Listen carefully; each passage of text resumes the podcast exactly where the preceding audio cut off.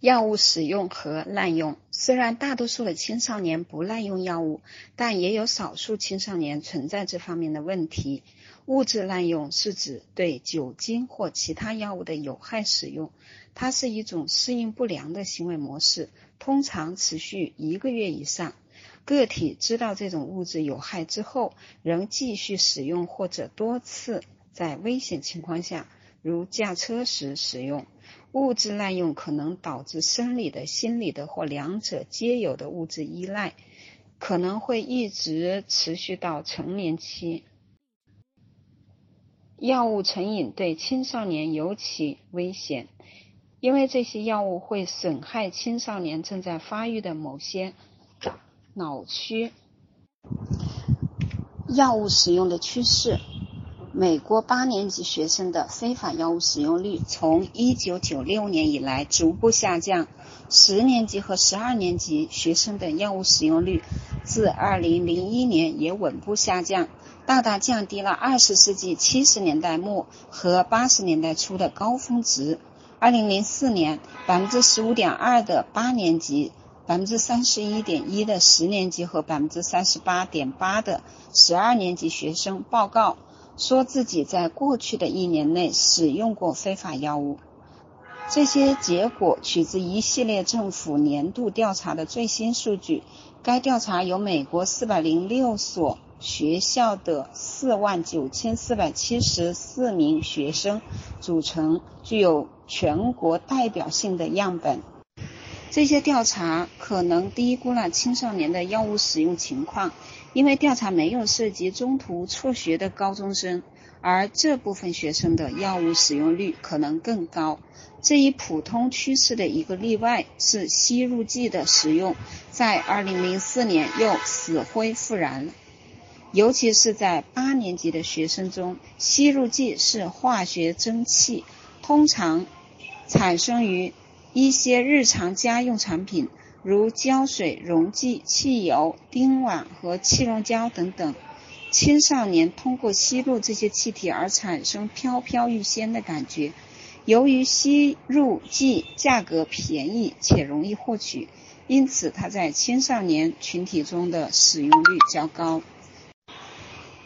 吸入剂会对听觉、大脑、骨髓、肝脏和肾脏造成损害，还可能导致缺氧、心脏衰竭和死亡。由于越来越不被同伴赞许，所以自1995年以来，吸入剂的使用一直都在下降。但目前这一趋势似乎正在发生转变。药物滥用的危险因素。哪些因素可能导致年轻人滥用药物呢？其中包括，其中危险因素包括：一，困难型气质；二，易冲动以及获取感官刺激的倾向，可能存在生物化学基础；第三，家庭影响，如遗传的对酗酒的易感性，父母使用药物或对药物持接受态度，教养行为不良。或不一致，家庭冲突以及家庭关系混乱。第四，早期产生并持续的行为问题，尤其是攻击行为。第五，学业失败，缺乏教育。第六，被同伴排斥。第七，与药物使用者接触。第八，性格孤僻和叛逆心强。第九，对药物持使用持赞同态度。第十。过早接触药物使用，青少年药物使用开始的越早，使用频率可能会越高，成瘾的可能性也就越大。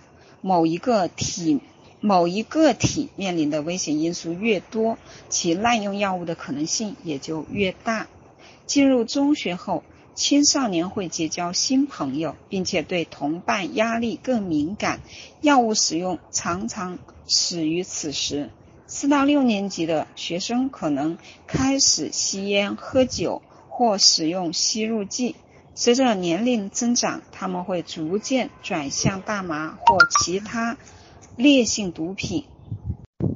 下面我们会更详细的介绍青少年使用最多的酒精、大麻和烟草这三种物质。这三种物质有时被称为入门毒品，因为它们的使用往往会导致烈性、更具成瘾性的毒品的使用。酒精、大麻和烟草。酒精是一种烈性的、可以改变心智的药物，它可以对个体的生理、情绪和社会性健康产生很大影响。在很多国家，酒精使用是一个非常严重的问题。十五岁开始，十五岁前开始喝酒的人，其形成酒精依赖或酗酒的可能性是二十一岁后开始喝酒的人的五倍多。在二十世纪九十年代，美国青少年的酒精使用缓慢增加，但目前随着非法药物使用的减少，也在降低。尽管如此，二零零四年仍有百分之三十六点七的八年级、百分之五十八点二的十年级和百分之七十点六的十二年级学生报告说自己在过去的一年内曾曾。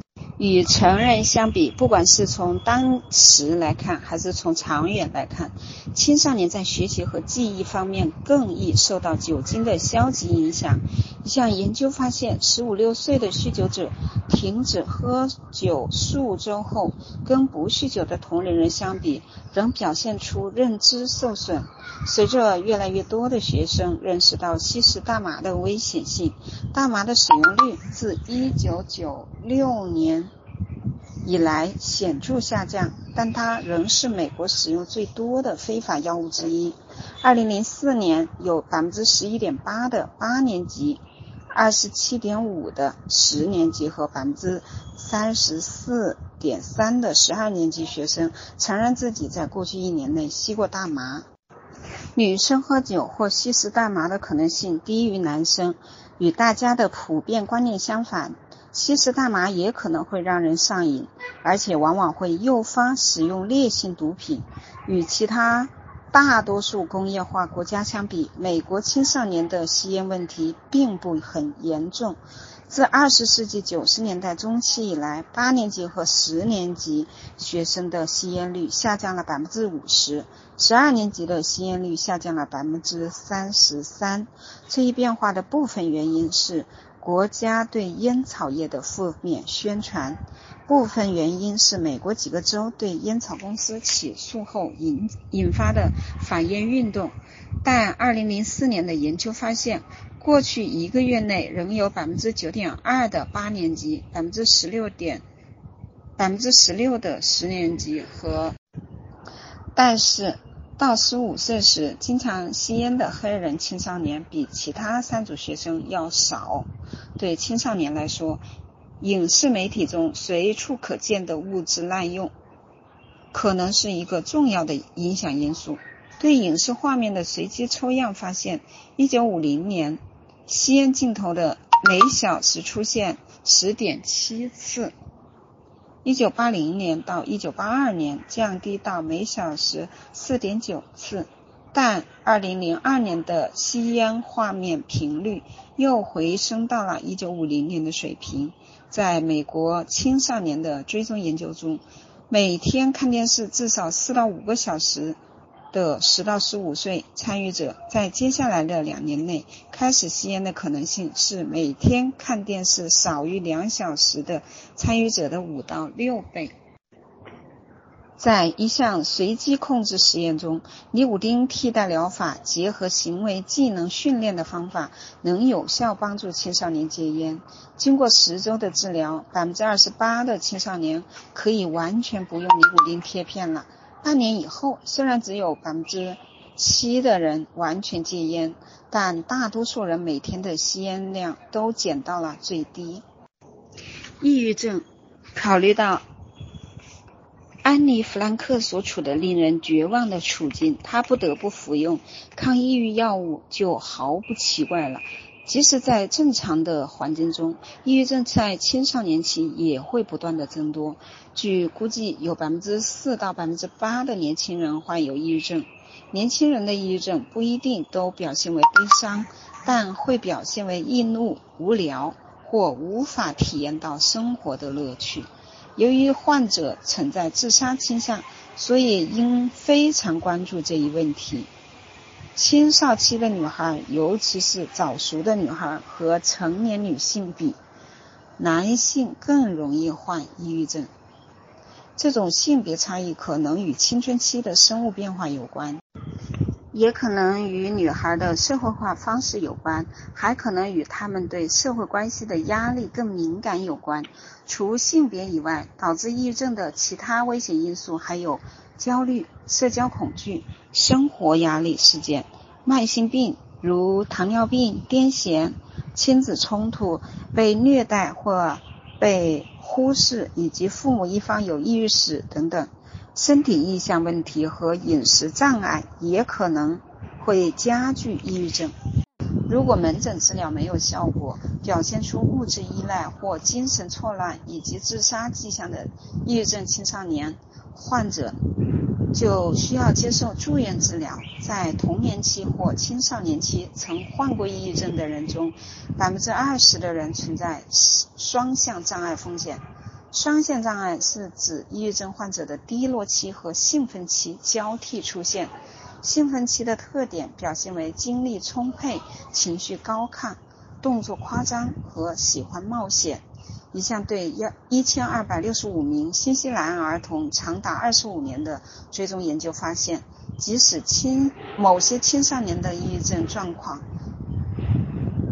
并不足以诊断为抑郁症，但到了二十五岁时，他们患抑郁症和出现自杀行为的风险也会较高。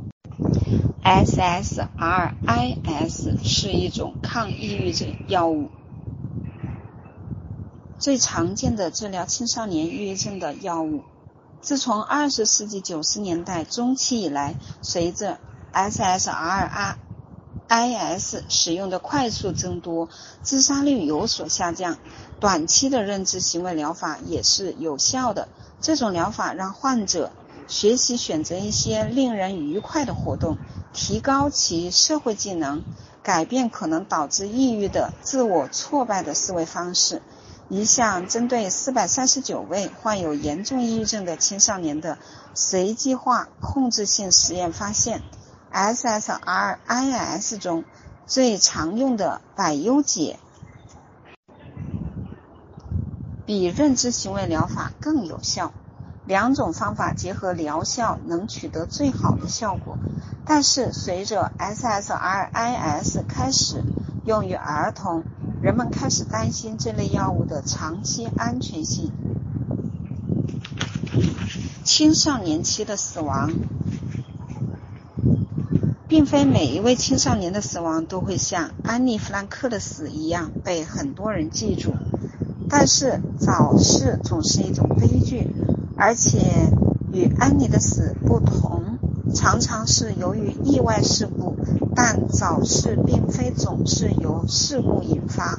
这一年龄的个体频发、频繁发生车祸、枪杀和自杀现象，这反映出存在一种暴力文化，也反映出青少年的经验不足和不成熟，也常常会导致他们粗心大意，置身危险之中。交通事故和枪击事故导致的死亡。交通事故是导致美国青少年死亡的首要原因，占青少年死亡总数的百分之四十。十六到十九岁这个年龄段的青少年出车祸的危险高于其他年龄组，尤其是一些刚开始学会驾车的年轻人。有青少年伙伴乘坐时发生的车祸更加致命。很显然，有同伴在旁时，青少年往往会把车开得更猛。二零零二年，死于车祸的十五到二十岁青少年中有百分之二十九是酒后驾车，并且这部分人中百分之七十七的人未系安全带。美国十五到十九岁的青少年死于枪击事故，包括凶杀、自杀和意外死亡的现象。远远超过其他工业化国家，占这一年龄段总死亡总数的百分之三十三，占凶杀总数的百分之八十五以上。造成这一严峻形势的主要原因似乎是在美国获得枪支相对更容易。对许多青少年来说，最容易得到枪的地方是家庭。青少年用家中常有的枪支杀死家人或熟人的概率，是用于自卫的四十三倍。自杀很容易获得枪支，也是青少年自杀的主要原因之一。二零零二年，自杀成为美国十五到十九岁青少年的第三大死亡原因。在二零零一年的所有自杀事件中，百分之五十二的青少年的自杀是使用枪支。在一九九二年到二零零一年间，十到十九岁的青少年总体自杀率降低了百分之二十五，其中使用枪支自杀的比例急剧下降。限制了未成年人获得枪支，有助于解释这一现象。近四分之一的美国高中生报告说自己在过去的一年内曾认真的考虑过自杀，约百分之九的人报告实际尝试过自杀。尽管尝试自杀的年轻人多数选择服药或其他物质，但使用枪支自杀最可能成功。由于这一原因，尽管女孩更可能考虑或尝试自杀，但是更轻于使用枪支自杀的男孩往往比女孩更可能成功自杀。他们的自杀死亡率是女孩的五倍多。如果感到孤独、缺少朋友或得知某个人自杀，女孩更可能产生自杀的想法。尽管所有民族中都会有人自杀，但美洲。土著印第安男孩的自杀率是最高的，非裔美国女孩的自杀率则最低。男女同性恋和双性恋的年轻人的抑郁患病率较高，他们自杀和尝试自杀的比率也非常高。那些考虑过或曾经尝试过自杀的年轻人，往往有情绪方面的疾病。他们往往是暴力的实施者或受害者，并存在各种学业或行为方面的校园问题。他们中有很多人在童年时受过虐待，导致他们在青少年期出现严重的关系问题。他们往往对自我评价很低，产生无助感，而且控制冲动以及承受挫折和压力的能力都较差。他们通常和父母关系疏远。在家庭以外也没有什么人可以依靠，他们往往以前就曾试图自杀，或者他们的朋友、家人中曾有人试图过自杀。在所有的青少年自杀案件中，有一半是酒精发挥了推波助澜的作用。可以降低自杀风险的保护因素包括加强青少年对家庭和学校的连接感，保持情绪健康，以及将精力放在学习上。电话热线是对青少年进行自杀干预最常用的一种方法，但其有效性似乎微乎其微。近年来，以学校为基础的筛选项目得到了广泛的应用。尽管有些研究者担心这类项目可能会在青少年头脑中灌输进某些不良的思想，但是对纽约州两千三百四十二名高中生的随机性控制实验发现，这些担心是没有必要的。但是，美国儿童与青少年精神病学会对这类项目的有效性提出了质疑，就像电话热线一样，可以证明这些项目能够降低自杀风险或促使有自杀想法的青少年寻求帮助的证据几乎为零。事实上，在这类项目中，有一些项目夸大了青少年自杀的程度，并把自杀描述成青少年对压力的正常反应，而非病理行为。这样做都是有害无益的。一些专家建议，关于自杀的项目应该去识别并治疗处于特定的自杀危险中的青少年，包括那些自杀未遂者。